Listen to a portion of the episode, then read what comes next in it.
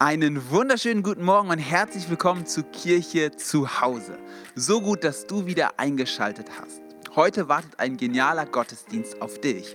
Wir starten in unsere neue Predigtreihe Fokus. Und wir wollen mal schauen, was wirklich im Zentrum, im Fokus der biblischen Botschaft steht. Heute wird Febe beginnen. Ich bin schon richtig gespannt. Anschließend werden wir wieder einen Song von unserem Worship-Team hören. Ich lade dich einfach ein, mach dein Herz bereit, öffne dich für das, was Gott dir sagen will. Und ich würde sagen, wir starten direkt durch. An was denkst du, wenn du an das Wort Fokus denkst? Denkst du vielleicht an einen Ford Focus? Ich habe gehört, das ist ein Auto ich habe es nicht so mit Autos. Oder denkst du vielleicht an einen Fotoapparat, wo man die Linse fokussiert auf eine Person, auf ein Bild? Oder denkst du daran, dass du dich fokussierst auf einen Menschen, auf eine Sache? In dieser Predigtreihe geht es darum, dass wir uns auf jemanden fokussieren wollen. Wir befinden uns gerade in unserer ersten Season in diesem Jahr als CCD und unsere erste Season haben wir unter dem Motto gestellt, wir lieben Gott. Wir lieben Gott. Aber um Gott zu lieben, müssen wir wissen, was Gottes Herzschlag ist. Um Gott zu lieben, müssen wir wissen, was ihm wichtig ist. Wir befinden uns, wie gesagt, in dieser Season. Wir lieben Gott und es ist unser Ziel, dass wir aus der Season herausgehen und wir Gott mehr lieben als zuvor. Deshalb mach dich bereit, sei dabei die nächsten Wochen und lerne, was Gott uns weitergeben möchte. Empfange das, was er zu dir sprechen möchte. Also sei dabei. So starten wir heute in diese Predigtserie und ich darf heute über die Herrlichkeit Gottes sprechen. Genau, was ist denn damit gemeint und was bedeutet das überhaupt? Herrlichkeit Gottes. Ich möchte gleich mit einer Bibelstelle beginnen. Ich lese aus Psalm 24, Vers 8. Wer ist dieser König der Herrlichkeit? Es ist der Herr, stark und mächtig, der Herr, mächtig im Kampf. Tut euch weit auf, ihr mächtigen Tore, und gebt den Weg frei, ihr uralten Pforten, damit der König der Herrlichkeit einziehen kann. Wer ist er, dieser König der Herrlichkeit? Der Herr der Herrscharen, er ist der König der Herrlichkeit seine Herrlichkeit. So oft habt ihr gemerkt, wird in diesen zwei Versen das Wort Herrlichkeit benutzt.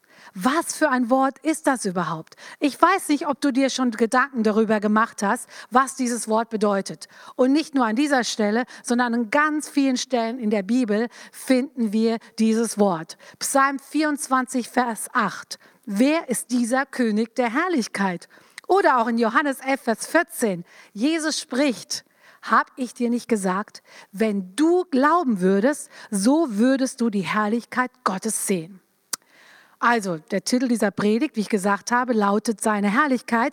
Wenn ich allerdings einen Untertitel dazu jetzt nennen müsste, würde ich sagen, Wörter, die wir sagen, die wir auch ehrlich meinen, aber nicht wirklich verstehen. Genau, du hast richtig gehört.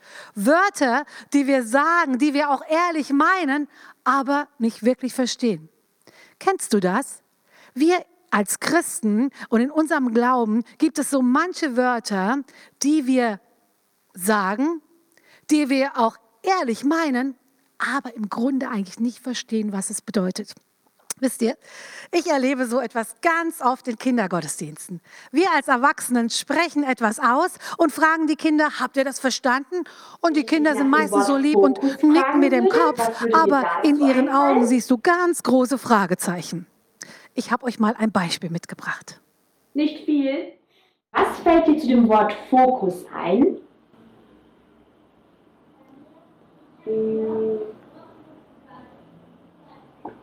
Hexen, ein Zauber, weil manche auch sagen Fokus, Fokus.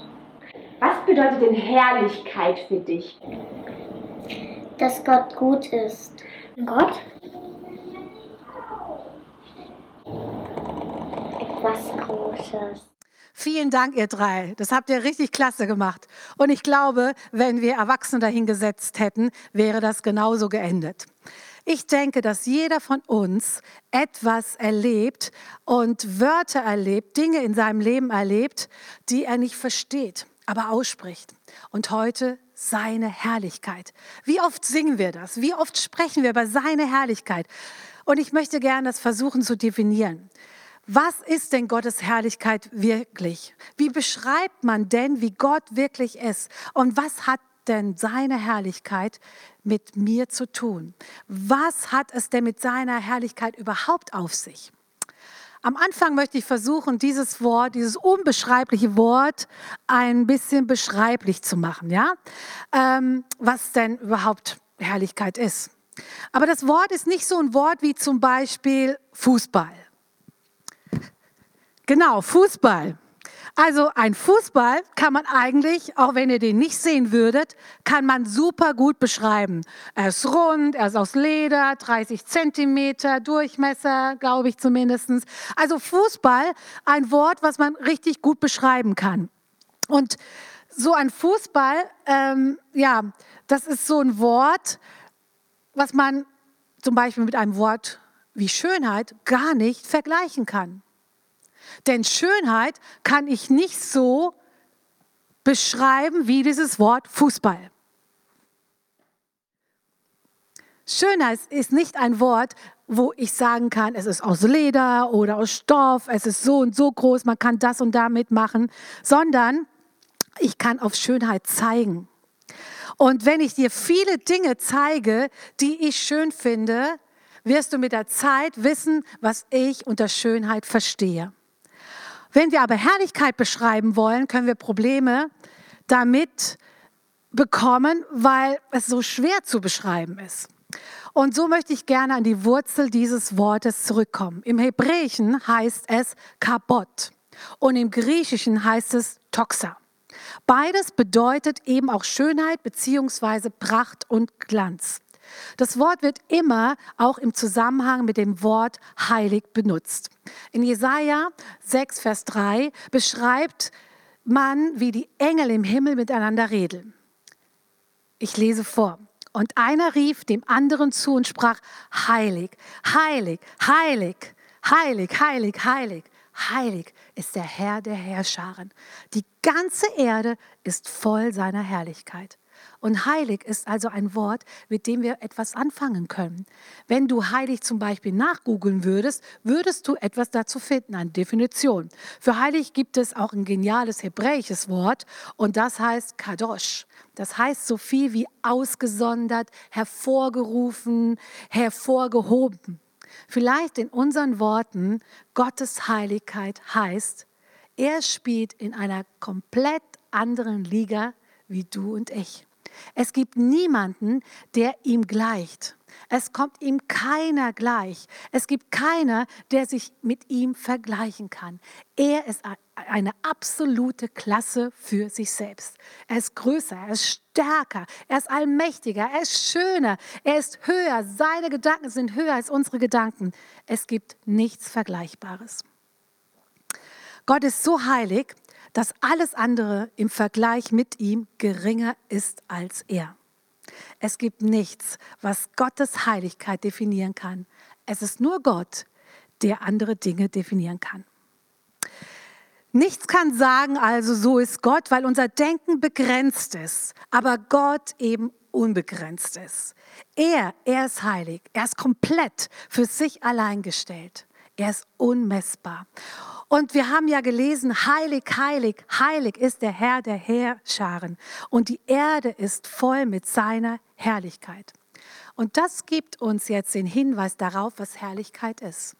Seine Herrlichkeit ist das, was die Erde erfüllt. Denn die Fülle der ganzen Erde ist seine Herrlichkeit. Was uns die Bibelstelle also sagt, ist, Gott ist heilig und seine Heiligkeit können wir sehen in seiner Schöpfung. Seine Heiligkeit wird uns zur Schau gestellt in seiner Schöpfung. In seiner Schöpfung sehen wir, dass seine Herrlichkeit, dass seine Heiligkeit unantastbar ist, dass wir sie niemals erreichen können. Das bringt uns Gott in Form der Schöpfung nah, damit wir sie sehen können, damit wir sie riechen können, damit wir sie fühlen können, dass wir sie spüren können. Wow, das ist herrlich. Wie beschreibt man denn diese Schöpfung? Schön, glaube ich, reicht da nicht aus. Hast du schon mal auf einem hohen Berg gestanden, in den Alpen oder an einem Meer gestanden? Geht es dir da so wie mir? Ich bin echt platt und meistens zücke ich ja meinen Fotoapparat, muss Bilder machen, um das festzuhalten, aber auf dem Bild nachher empfinde ich nicht das, wenn ich da stehe und mir das anschaue. Es ist herrlich, unbeschreiblich, was Gott da getan hat. Und in der Schöpfung sehe ich oft Gott, weil ich weiß, dass keiner so etwas je erschaffen hätte können. Gott allein kann es tun. So groß ist Gott. Wer kommt ihm gleich, muss ich da aussprechen, wenn ich seine Schöpfung sehe. Aber vielleicht sagst du, ja gut, die Berge und die Alpen, warst du schon mal in der Wüste gewesen? Die Wüste ist gar nicht so herrlich. Die Wüste ist trocken und öde. Ja, da magst du recht haben, aber ganz ehrlich, du weißt sicherlich, auch in der Wüste blüht Leben. Und wenn es in der Wüste regnet, dann erblüht alles. Dann wird alles wunderschön und du wirst staunen, was wie die Wüste nachher aussieht. Manchmal müssen wir also genauer hinsehen. Manchmal dauert es etwas, bis wir Gottes Herrlichkeit erkennen. Aber sie ist immer und überall da. Die ganze Erde ist von ihr erfüllt. Gottes Herrlichkeit ist also seine Heiligkeit, seine Vollkommenheit, seine Allwissenheit, seine Größe, seine Schönheit, seine Stärke, all das zur Schau gestellt für uns, damit wir sie erfassen können. Die Fülle der ganzen Erde ist Gottes Herrlichkeit. Und noch etwas. Noch etwas, was wir oft sagen, was wir auch so meinen, aber vielleicht nicht wirklich verstehen. Dieser Satz, ich lebe für ihn. Was für ein Satz. Wir sagen diesen Satz sehr, sehr oft. Ich sage ihn zum Beispiel auch sehr oft. Aber was heißt das und was bedeutet es in der Konsequenz wirklich? Hier auch wieder eine Bibelstelle aus 1. Korinther 10, Vers 31. Ob ihr nun esst oder trinkt oder sonst etwas tut, tut alles zur Ehre Gottes. Also das Wort Ehre und Herrlichkeit kann man oft austauschen. Nicht immer, aber oft. Wir sagen oder singen auch oft, alle Ehre sei ihm. Aber was heißt das? Wissen wir das wirklich? Und wenn ich sage, ich lebe für ihn, sage ich eigentlich nicht, ich lebe für ihn, sondern was ich eigentlich sage, ist, ich lebe, um ihn zu verherrlichen. 1. Petrus 4, Vers 11. Wenn jemand redet, so rede er es als Aussprüche Gottes. Und wenn jemand dient, so sei es als aus der Kraft, die Gott darreicht, damit in allem Gott verherrlicht werde durch Jesus Christus, dem die Herrlichkeit ist und die Macht von Ewigkeit zu Ewigkeit. Amen. Das steht also. Alles, was du sagst, soll für ihn sein. Alles, was du tust, soll durch die Kraft sein, die Gott dir gibt. Warum? ihm zu Ehre. Das bedeutet, ich lebe, um ihn zu verehren. Ich lebe, um ihm die Herrlichkeit zu geben. Wir sagen also, ihm sei alle Ehre, ihm sei Herrlichkeit. Aber hier gibt es noch etwas, auf was wir achten sollen. Denn das Wort sei gibt es im Hebräischen gar nicht. Da steht nicht ihm sei Ehre, sondern da steht ihm Ehre, ihm Herrlichkeit. Wow, was für ein Unterschied, nicht wahr? Ihm sei Ehre kann vielleicht heißen, nämlich, ich gebe ihm etwas, was er noch nicht hat. Aber Ehre und Herrlichkeit ist nicht etwas, was ich ihm gebe, was er noch nicht hat und was er von mir braucht, sondern ich soll etwas aussprechen, was Fakt ist. Er ist herrlich. Er ist heilig. Ihm gebührt die Ehre, die Ehre, denn er hat alle Ehre schon erhalten. Gott ist nicht angewiesen, dass ich ihm die Ehre gebe. Er hat sie schon. Alles, was ich mache, ist, ich spreche eine Tatsache aus. Er ist. Das ist ein großer Unterschied. Es geht also nicht darum, etwas zu geben, was er nicht hat, sondern vielmehr auszusprechen, wer er ist und wie er ist.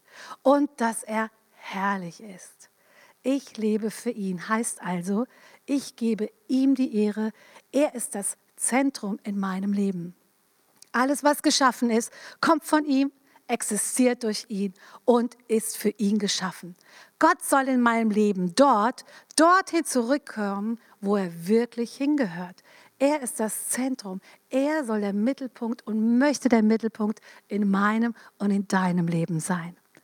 Warum ist das so wichtig, dass Gott zentral ist, dass Gott Mittelpunkt ist? Warum ist dieses zweite Wort so gefüllt mit Bedeutung?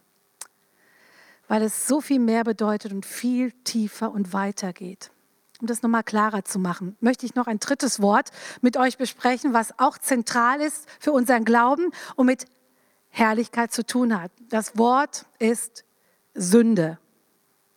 Ja, du wunderst dich bestimmt sicherlich, wie, äh, wie ich jetzt von dem Wort Herrlichkeit zu Sünde komme. Lass mich das erklären. In Römer 3, 23 bis 24 lesen wir, und der Römerbrief, da spricht Paulus in 13 Kapiteln aus diesem Brief spricht er über das Wort Herrlichkeit. Also ihr merkt, äh, wie er damit wirklich um sich schmeißt mit diesem Wort. Denn alle haben gesündigt. Und jetzt kommt die Erklärung, was es ist. Und in ihrem Leben kommt Gottes Herrlichkeit nicht mehr zum Ausdruck. Denn alle haben gesündigt und in ihrem Leben kommt Gottes Herrlichkeit nicht mehr zum Ausdruck. Was ist Sünde?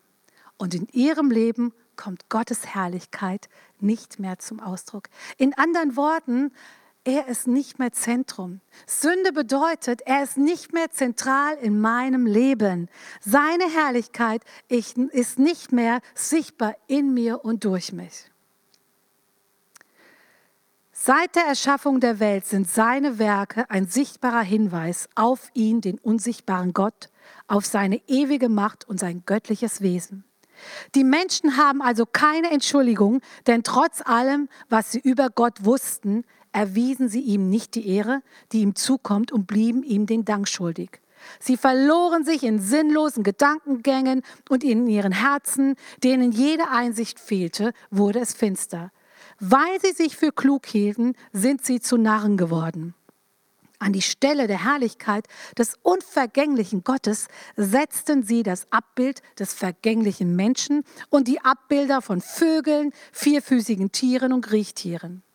Und wir lesen weiter aus Römer 1 in Vers 25. Denn sie vertauschen die Wahrheit, die Gott sie hatte erkennen lassen, mit der Lüge. Sie verehrten das Geschaffene und dienten ihm statt dem Schöpfer, der doch für immer und ewig zu preisen ist. Amen. Wow, was für ein Bibeltext. Warum komme ich also von Herrlichkeit zu Sünde? Weil das Sündenproblem eigentlich ein Herrlichkeitsproblem ist. Der Ursprung aller Probleme, die wir hier auf Erden haben, ist kein Sündenproblem, sondern ein Herrlichkeitsproblem. Wir haben den herausgenommen, der eigentlich ins Zentrum, in unseren Fokus gestellt sein sollten und haben uns selber ins Zentrum gestellt. Nicht mehr Gott ist das Zentrum und der Fokus unseres Lebens, sondern wir selber. Wir sind es. Das Sündenproblem ist ein Herrlichkeitsproblem. Alles, was wir wahrnehmen in dieser Welt, hängt damit zusammen, dass wir nicht mehr ihn anbeten, der alles erschaffen hat, sondern angefangen haben, das Erschaffene anzubeten. Und das Erschaffene, das sind Menschen. Menschen haben sich in den Mittelpunkt gestellt. Mein Wohlergehen ist zum Mittelpunkt geworden. Nicht mehr er, sondern ich stehe im Fokus. Wenn ich hier aufhören würde, wäre es jetzt sehr, sehr traurig, die Nachricht. Aber wir haben eine gute Nachricht weiterzugeben. Und deshalb die Frage, wie können wir das gerade rücken? Was können wir tun, damit er wieder in das Zentrum kommt? Eigentlich hat Gott ja schon alles getan. Er hat seinen Sohn Jesus Christus auf die Welt gesandt, auf die Erde, damit wir wieder den richtigen Fokus einnehmen. Gott schickte ihn als Retter, als den Messias und er sagte, hier ist euer Mittelpunkt. Schaut auf ihn. Und wenn ihr auf ihn schaut und er wieder im Zentrum ist, dann bin ich wieder verherrlicht. Denn derselbe Gott, der gesagt hat, aus der Finsternis soll Licht hervorstrahlen, der hat es auch in unseren Herzen hell werden lassen, sodass wir in der Person von Jesus Christus den vollen Glanz von Gottes Herrlichkeit haben. Das lesen wir in 2. Korinther 4, Vers 6. Er sagt also, hier ist Jesus und in Jesus finden wir seine komplette Herrlichkeit. In ihm finden wir all seinen Glanz, seine Größe und seine Stärke. Ja, er wurde Mensch, einer von uns, aber er war immer noch Gott. Deswegen sagt die Bibel, schaut auf ihn. Im Kampf, im Lauf, im Schweren, im Guten. Schaut auf Jesus, den Anfänger und Vollender des Glaubens, durch dessen Glaube wir gerettet sind. Und wenn wir ihn in unserem Leben lassen, dann nimmt er wieder den Platz ein, der nur ihm wirklich gebührt. Was macht den Unterschied also aus, ob ich seine Herrlichkeit sehe und vor Augen habe oder nicht? Der Unterschied ist, wenn uns seine Herrlichkeit vor Augen steht, werden wir voller Energie und voller Kraft. Wenn sie aber von unserem Radar verschwindet, werden wir kraftlos und unsicher. Lasst mich euch eine Geschichte erzählen aus dem amerikanischen Bürgerkrieg. Und alle, die mich kennen, die wissen, diese Geschichte kommt von Bernhard. Im amerikanischen Bürgerkrieg passierte Folgendes, was uns dies veranschaulichen soll. Der Fahnenträger der der Soldaten war erschossen worden und die Regimentsfahne, das Symbol der Nation, das Symbol der größten Sache, für die man kämpfte, lag im Dreck. Die Folge war, die Soldaten verloren ihren Fokus, verloren den Blick für den Sinn, bekamen aus, bekamen Angst und wichen zurück. Sie verloren den Glauben an den Sieg, weil diese Fahne nicht mehr zu sehen waren. Ein kleiner Junge, der sich auch dort befand, der eigentlich nur als Bote dabei war, sah es, sah, was passiert war und rannte zum toten Fahnenträger und riss das Banner hoch und schwenkte es. Sofort kam neue Energie und neuer Mut in die Truppe und sie fingen an zu jubeln und mit neuer Kraft nach vorne zu stürmen und den Gegner zurückzuwerfen. Sie hatten ihren Fokus wieder. Sie wussten wieder, für was sie kämpften, für wen sie kämpften. So ist es mit der Herrlichkeit Gottes. Wenn sie nicht in unserem Fokus ist, dann verlieren wir an Kraft und an Mut und an Entschlossenheit. Aber wenn sie uns vor Augen steht, dann sind wir bereit, alles für ihn zu geben dann steht er wieder im Mittelpunkt und nicht ich. Ich lebe nicht für mich, sondern für ihn. Seine Herrlichkeit ist das Zentrum. Ich will Gottes Herrlichkeit zur Schau stellen auf dieser Erde und in meinem Leben. Und was passiert, wenn wir anfangen dafür zu leben? Lass mich noch eine Stelle lesen aus Galater 2,20. Nicht mehr ich bin es, der lebt. Nein, Christus lebt in mir. Und solange ich noch dieses irdische Leben habe, lebe ich im Glauben an den Sohn Gottes, der mir seine Liebe erwiesen und sich selbst für mich hingegeben hat. Wenn ich anfange für ihn zu leben, dann verändert das meine Bestimmung. Ich lebe für ihn. Und wenn du ihm nachfolgst, lebst du für ihn und wirst automatisch Teil seiner Welt. Kennst du den Satz? Wir leben für etwas, was größer ist als wir selber. Ich glaube, diesen Satz haben jeder, hat jeder von uns schon mal ausgesprochen. Wir sagen das wirklich gerne. Und es lässt sich so leicht sagen. Das stimmt. Und es soll heißen, dass nicht ich mehr im Zentrum stehe, sondern er. Und ich verrate euch hoffentlich kein Geheimnis, wenn ich sage, Kümmere dich um Gottes Angelegenheiten und er wird sich um deine Angelegenheiten kümmern. Hab keine Angst, dass du zu kurz kommst. Wenn wir uns um Gottes Angelegenheiten kümmern, kümmert er sich um uns. Leute sollen eben durch uns und durch unser Leben, sollen seine Güte und seine Gnade und seine Heiligkeit, Herrlichkeit sehen. Das wünsche ich mir, dass Gott durch mein Leben, durch meine Erfolge eher zur Schau gestellt wird. Meine Erfolge sollen zeigen, schau, wie gut er ist. Lass uns Herrlichkeitsreflektierer sein. Und noch eine letzte Verheißung zum Schluss, die ich dir mitgeben möchte. Paulus spricht im 2. Korinther 3 davon, dass Menschen, die die Herrlichkeit von Jesus nicht sehen, so rumlaufen, als hätten sie eine Decke über dem Kopf. Sie spiegeln gar nichts wider. Wenn wir aber Jesus im Fokus haben, wenn uns der Heilige Geist die Augen für seine Schönheit öffnet, dann fliegt die Decke weg wir lesen, der Herr ist der Geist. Wo aber der Geist des Herrn ist, da ist Freiheit. Wir alle aber spiegeln mit aufgedecktem Angesicht die Herrlichkeit des Herrn wider. Und wir werden verwandelt in sein Bild. Von, seiner, von einer Herrlichkeit zur anderen, von dem Herrn, der der Geist ist. Wow, was für ein Wort. Ja, ich habe viele Bibeltexte mitbekommen, aber es ist so wichtig, dass wir eine Grundlage haben, damit wir wissen, was es bedeutet, wenn wir aussprechen, ihm Ehre, ihm Herrlichkeit. Gott zu verherrlichen bedeutet, ihn zurück ins Zentrum meines Lebens zu stellen. Und wenn Menschen mich ansehen, sollen sie nicht nur mich sehen, sondern sollen Jesus sehen. Diese Herrlichkeit möchte ich reflektieren. Du auch? Lass uns gemeinsam beten jetzt zum Schluss. Und ich habe so den Eindruck, dass ich vor allen Dingen heute mit Menschen beten soll, die vielleicht Jesus noch nicht in das Zentrum gestellt haben, die vielleicht Jesus kennen und vielleicht auch ja, Fragen haben, aber die noch nicht gesagt haben, ja, Jesus, ich möchte, dass du Mittelpunkt in meinem Leben bist. Ich möchte, dass du der Fokus bist in meinem Leben. Ich möchte deine Herrlichkeit in meinem Leben und durch mein Leben ausstrahlen. Und mit euch möchte ich besonders heute Morgen beten.